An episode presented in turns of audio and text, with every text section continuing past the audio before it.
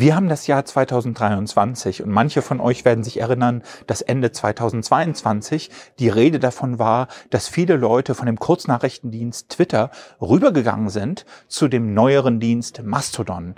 Was es damit auf sich hat und warum das auch für uns und für euch interessant ist, darum soll es heute und hier gehen.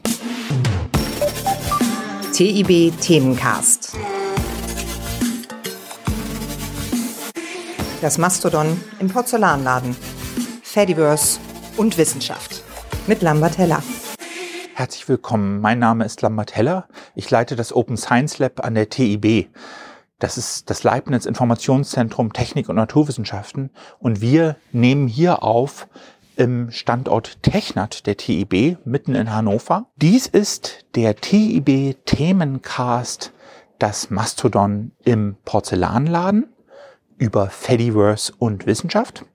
Und es ist die erste Folge eines ersten Themencasts. Vielleicht wird es im Laufe der Zeit noch zu anderen Themen ähnliche Podcasts der TIB geben. Uns ist wichtig bei diesem Format, dass wir in mehreren Folgen ein Thema aus unserer Perspektive näher ausleuchten wollen, einen Überblick geben wollen, auch natürlich einen ganz bestimmten Blick darauf euch aufzeigen wollen und dafür sehr interessiert daran sind, mit euch ins Gespräch zu kommen. Deshalb geht bitte ins TIB-Blog bei Interesse, also blogs.tib.eu. Seht dort diesen Beitrag mitsamt den Show Notes, also Links zu bestimmten Dingen, die ich erwähne. Und dort bitte benutzt auch gerne die Kommentarfunktion, beziehungsweise kommentiert natürlich auch gerne auf Mastodon. Ich habe ähm, schon im Teaser angedeutet, worum es ungefähr geht. Wir haben ähm, das Thema Mastodon auf einmal, obwohl es eigentlich diesen äh, dezentralen Kurznachrichtendienst Mastodon ein paar Jahre länger gibt, Ende 2022 in den Schlagzeilen gehabt quasi, aufgrund dieser Migrationswelle. Und es ist so, dass wir das äh, zum Anlass nehmen, mal darauf zu gucken, was sich da tut. Und wir werden in dieser ersten Folge heute mal einen Blick zurückwerfen sozusagen auf Twitter auch ein bisschen auf Social Media allgemein und was eigentlich das Problem ist, was das Defizit ist, warum Leute von dort aus weggehen zu etwas Neuem. Das soll die Ausnahme bleiben. Das gibt uns einen Startpunkt. Ansonsten soll es aber vor allem in dieser Reihe über dieses Neue, um dieses Neue gehen. Einige von euch werden das vielleicht wissen. Mastodon ist ein neuer Ansatz im Bereich Kurznachrichtendienste, weil es dezentral ist. Und mit dezentral meine ich jetzt zunächst mal nur, dass bei traditionellen Social Media, wozu man dann auch ähm, Twitter rechnen könnte, was es ja seit ja, 16 Jahren, 17 Jahren inzwischen gibt, es so ist, dass wir eine Plattform haben, die einer Firma gehört, die nach ihren eigenen Maßstäben alle Regeln setzt, die auf dieser Plattform gelten und diese nach ihren eigenen Maßstäben fortentwickelt. Bei Mastodon hingegen haben wir es mit einem dezentralen Ansatz zu tun, in dem Sinne, dass es mehrere ansonsten völlig voneinander unabhängige Server gibt, die von unterschiedlichen Akteuren betrieben werden können, von Einzelpersonen, von NGOs, von Firmen, von Behörden wir werden ein bisschen darauf eingehen, wer da in diesem Feld was macht. Die völlig voneinander unabhängig die Software einsetzen, konfigurieren, Leute auf ihre Plattform lassen oder auch nicht lassen. Und das verbindende Element ist, dass diese Mastodon Community ein ähm, Protokoll benutzt, das nennt sich ActivityPub und das ermöglicht einen Austausch von Informationen über diese Instanzen hinweg. Das meinen wir hier in diesem Zusammenhang mit dezentral. Also Mastodon einerseits eine bestimmte Software, ActivityPub, das Protokoll dazwischen, die Mastodon Community sozusagen, die Gemeinschaft derer, die solche Mastodon-Instanzen betreiben und es ihren BenutzerInnen erlauben, äh, auf ihrem eigenen Server Nachrichten zu, hinterlegen, die aber von den anderen Instanzen aus, von deren BenutzerInnen, ähm, abonniert werden können, mit denen interagiert werden kann, ja, die zum Beispiel geboostet werden können für die Leute, die noch die Twitter-Welt im Kopf haben, das ist das Retweeten bei Twitter, ja. Es kann geliked, kommentiert werden, damit interagiert werden, darauf verlinkt werden, etc.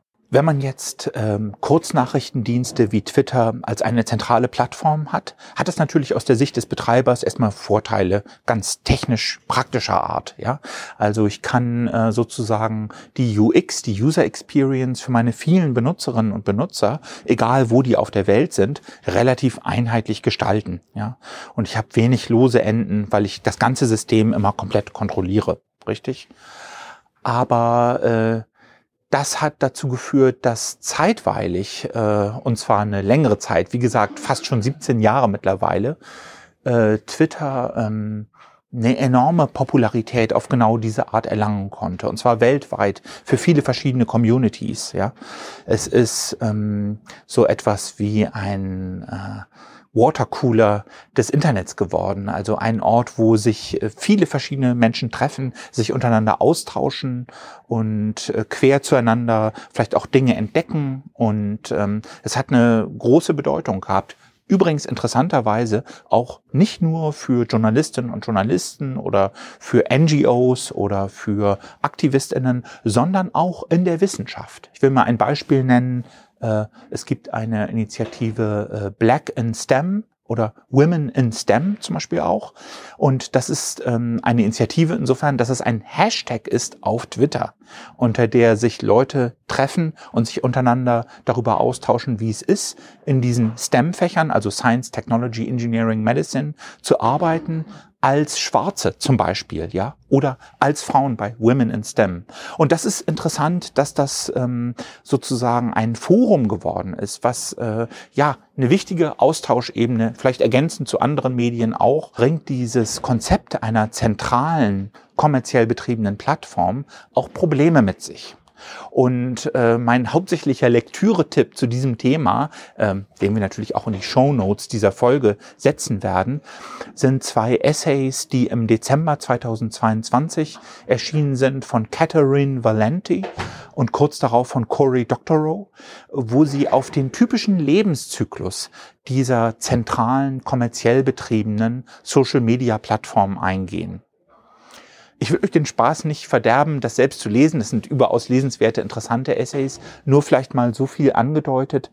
Das Problem ist natürlich, wenn ich so etwas geschäftlich betreibe, muss ich an irgendeiner Stelle darüber nachdenken, wie ich das monetarisiere, was da geschieht. Ja, es läuft letzten Endes immer darauf hinaus, dass ich die Aufmerksamkeit, die sich auf meiner Plattform abspielt, auf Anzeigen richte, für die von Anzeigenkunden bezahlt wird. Ja, und das hat einige starke Implikationen. Also ich kann den Dienst natürlich irgendwann ähm, verkaufen, aber auch da ist dann die Spekulation auf spätere Gewinne, die auf genau diese Weise gemacht werden. Das spielt für viele Startups eine Rolle.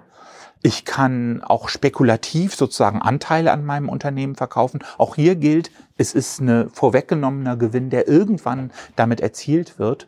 Und letzten Endes die Voraussetzung dafür, dass ich damit spekulieren kann, dass ich äh, Geld einnehmen kann, wenn ich über eine längere Zeit so eine Plattform aufbaue, ist, dass ich sehr genau verfolge und tracke, was Leute auf meiner Plattform tun. Ja, und diese Daten behalte ich natürlich nicht für mich, sondern das gehört zu diesem Ansatz.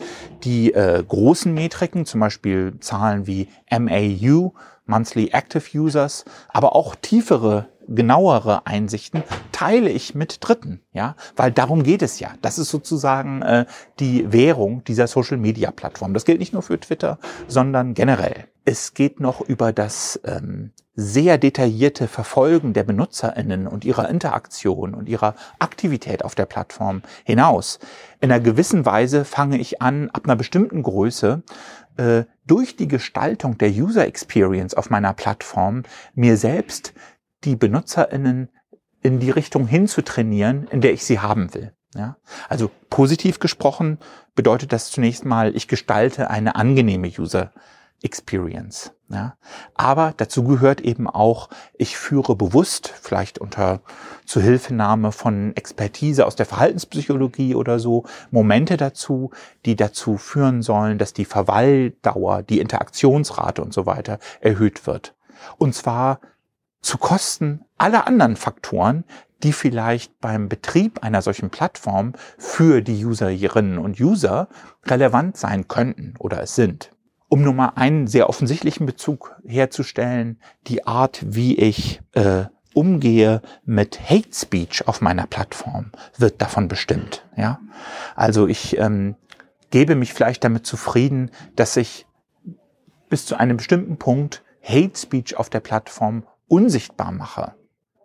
Im Gegensatz zu, ich schaffe einen Raum, in dem Leute, die die bevorzugten Opfer von Hate Speech sind, sich von vornherein sicher fühlen können, was ein anderer Anspruch, ein anderer Maßstab wäre. Ja. Und ähm, diese ganze Problematik stand immer im Raum bei Social Media alle, auch diejenigen, die Twitter zu schätzen gewusst haben, dazu zähle ich mich selbst übrigens auch. Also wer mal danach sucht, findet mühelos mein Twitter-Profil und sieht, dass ich da viele, viele Jahre war und viele, viele tausende Follower eingesammelt habe. Und äh, ihr vermutet es schon, Stunden pro Tag teilweise auf der Plattform verbracht habe. Also selbst diejenigen, die äh, dermaßen äh, lange und intensiv mit der Plattform gelebt haben, haben das natürlich immer irgendwo mit dem Bewusstsein getan, das hat einen Preis. Die Sache war nur die, man hat es nicht anders gekannt und die Vermutung war, okay, wenn wir diese kritische Masse haben wollen für unseren Austausch, für zu zeigen, wer wir sind, Informationen zu teilen, in Interaktionen reinzugehen, dann ist das halt die Form, die sich durchgesetzt hat. In den letzten sechs, sieben Jahren hat sich das allmählich ein bisschen geändert, weil man hier und da gehört hat von Initiativen wie zum Beispiel Diaspora. Etwas später kam dann Mastodon hinzu. Dienste, die also eigentlich vieles von dem, was an äh, Social Media, zum Beispiel Kurznachrichtendiensten als einer Variante davon interessant ist und gesagt haben, nein, passt auf, wir deklinieren das nochmal neu. Also es kann zwar kommerzielle Akteure gerne geben, aber die sollen doch, ähnlich wie wir es von E-Mail kennen, bitte ihren eigenen Server betreiben, der aber interoperabel sein soll mit anderen Anbietern des gleichen zum Beispiel dann Kurznachrichtendienstes, sodass wir diese hohe Konzentration von Macht und den hohen Einfluss eines einzelnen Geschäftsmodells äh, abpuffern und reduzieren. Ja?